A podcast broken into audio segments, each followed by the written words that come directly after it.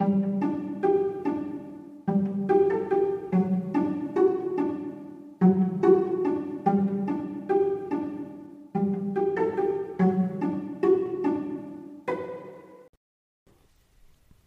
und herzlich willkommen. Schön, dass ihr den Weg in meine Vorleseecke gefunden habt. Macht es euch bequem und leiht mir euer Ohr. Dann lese ich euch was vor. Kapitel 47 Die Geschichte der Landmeerleute Moriana sah einen Moment auf das Meer hinaus, von dem eine Brise herüberwehte und mit ihren blauen Haaren spielte. Dann begann die Landmeerjungfrau zu erzählen. Wir können uns kaum noch an unser Leben im Ozean erinnern. Es ist wie ein Traum, der mit der Zeit verblasst. Aber wir alle erinnern uns noch gut an den Tag, an dem die Menschen mit ihren Netzen kamen und uns fingen. Die Menschen kennen zwar Geschichten über uns, doch die meisten glauben nicht wirklich, dass es uns gibt. Doch es gab einen Menschen, der die Geschichten für wahr gehalten hat. Er hat sie alle gesammelt und sich aus den Märchen der Menschen die Wahrheit darüber zusammengereimt, wo und wie wir leben. So konnten er und seine Mannschaft uns finden. Er hat uns aber nicht gesucht, weil er neugierig auf uns war. Nein, er wollte uns fangen und verkaufen. Der Mann und seine Schiffsmannschaft hatten gezähmte Delfine mitgebracht, die sie vor unseren Augen streichelten und mit denen sie spielten. So fassten wir Vertrauen und näherten uns. Wir wussten nicht, dass diese Delfine in Gefangenschaft geboren waren und das Leben im Ozean nicht mehr kannten. Wir haben versucht, mit ihnen zu sprechen, aber wir merkten schnell, dass sie uns nicht verstehen konnten. Sobald wir nah genug am Schiff der Jäger waren, warfen diese plötzlich Netze über uns. Es war schrecklich, wir strampelten und versuchten uns daraus zu befreien, aber dabei verhedderten wir uns nur noch mehr. Sie zogen uns auf ihr Schiff. Einige wenige von uns konnten entkommen. Die Menschen versuchten ihnen nachzujagen, aber sie waren zu schnell. Diese Meerleute waren es wahrscheinlich, die die Nachricht von unserer Verschleppung in den Ozeanen verbreitet haben. Die Menschen hoben uns in den furchtbaren Netzen an Deck und warfen uns in kleine Becken mit Meerwasser. In diesen Becken war gerade genug Platz für einen Meermenschen. Und als in jedem Becken einer von uns lag, fuhren sie zurück. Wir verstanden, was sie sagten, aber sie ahnten davon nichts. Für sie waren wir wie Fische. So erfuhren wir, dass wir verkauft werden sollten, an etwas, das sie Zirkus nannten. Wir wussten zu diesem Zeitpunkt noch nicht, was das ist. Der Meermann in dem Becken neben mir fing nach einem Tag an zu husten. Er war schon älter und hielt es nicht so lange wie wir Jüngeren ohne Meerwasser aus. Sie warfen ihn zurück ins Meer. Ich hoffe, dass es ihm gut ergangen ist. Dann muss er es gewesen sein, der mir von dem Zirkus erzählt hat. Ich habe diese Geschichte von einem alten Meermann gehört. Der Husten hat ihn offenbar gerettet, denn es ging ihm gut, als ich ihn gesehen habe, sagte Aprisa. Moriana seufzte erleichtert und fuhr fort. Wir wurden an Land gebracht. Es war ein einsamer Ort, und die Menschen vom Schiff sahen sich dauernd um, ob sie vielleicht beobachtet würden. Der Mann, dem das Schiff gehörte, traf sich dort mit einem anderen Mann, von dem wir später erfuhren, dass er der Zirkusdirektor war. Dieser Mann gab dem anderen Mann Geld und sollte uns dafür mitnehmen. Er legte uns in einen Wagen, verschloss ihn und fuhr damit eine weite Strecke. Es war furchtbar für uns. So eine lange Zeit ohne Wasser. Bei der Erinnerung schüttelte es Moriana. Abrisa, Arumi und Arulin sahen sie mitfühlend an. Für sie war es eine schreckliche Vorstellung, nicht in der Nähe von Wasser zu sein. Als wir an unserem Bestimmungsort ankamen und der Mann die Tür öffnete, schrie er wütend auf. Denn durch die lange Zeit außerhalb des Wassers waren unsere Flossen zu Beinen geworden. Er dachte, der andere Mann hätte ihn betrogen. Wir hätten ihm sagen können, dass wir im Salzwasser unsere Flossen wieder bekommen hätten. Aber das wollten wir ihm nicht verraten. Wir hofften, dass er uns ohne Flossen nicht mehr wollte. Moriana machte eine lange Pause. Schließlich übernahm Marinus die Erzählung.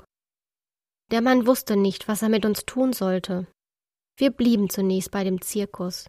Wir sollten Hilfsarbeiten erledigen, dafür bekamen wir Kleidung und Essen.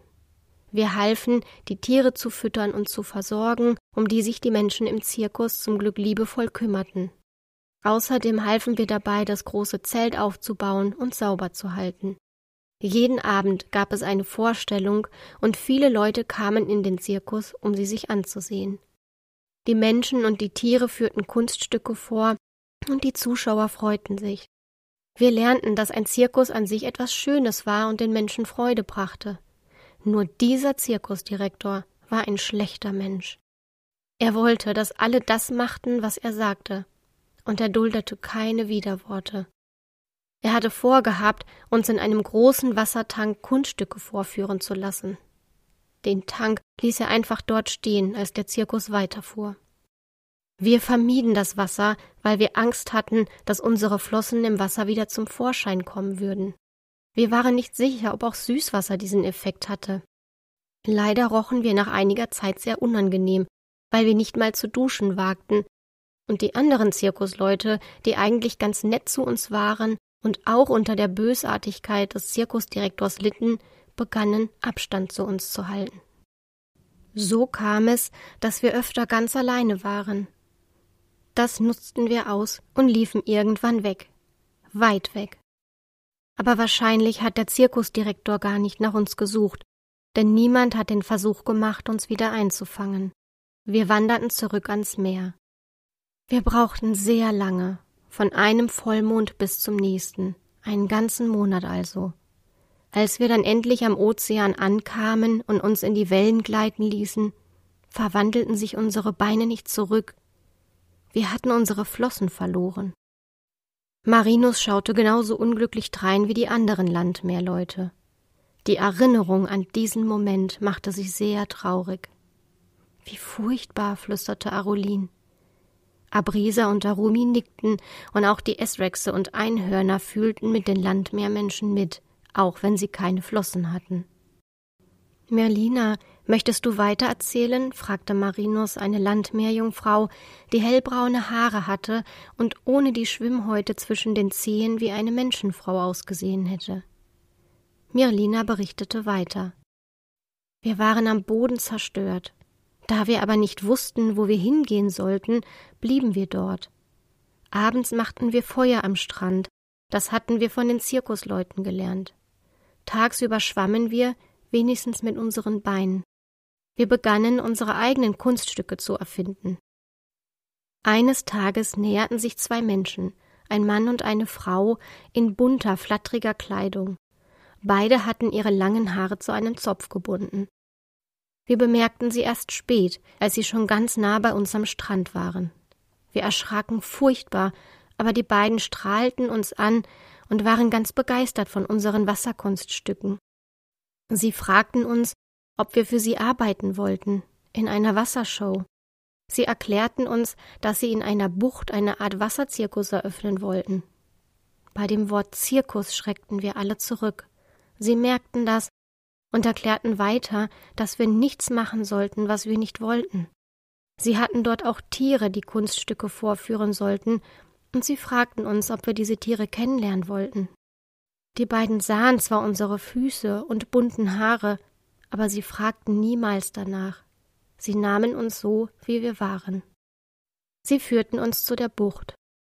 Dort trafen wir Seelöwen und Delfine und Wasservögel. Wir hatten zwar mit unseren Flossen die Fähigkeit verloren, mit den Tieren zu sprechen, aber wir hatten trotzdem noch eine besondere Verbindung zu ihnen. Sie waren halb wild. Sie waren an Menschen gewöhnt, aber im Meer geboren, und man hatte sie nie aus ihrer Umgebung herausgenommen. Die Tiere und die beiden Menschen waren im Grunde Freunde. Und sie arbeiteten zusammen. Wir blieben lange bei ihnen, in der Bucht hatten die Menschen eine Tribüne errichtet, auf der die Zuschauer saßen und die Show im Meer ansehen konnten. Die Zuschauer wunderten sich nicht über unsere Haare und Füße, sie hielten beides für Verkleidung. Wir hatten eine glückliche Zeit dort. Doch Meerleute leben sehr viel länger als Menschen, offenbar auch ohne Flossen. Irgendwann wurden die beiden sehr alt und setzten sich zur Ruhe.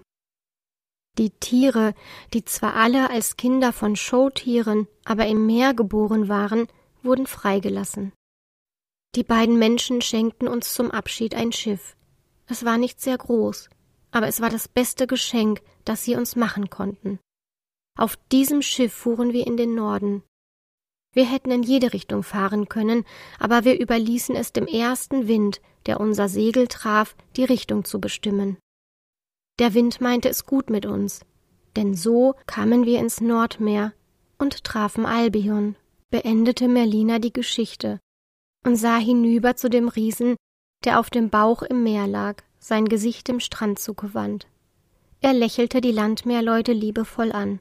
Das ist eine unglaubliche Geschichte, sagte Cori staunend, aber auch voller Mitgefühl. Das war es wirklich. Aber noch unglaublicher war die Idee, die Cori später an diesem Tag noch haben würde.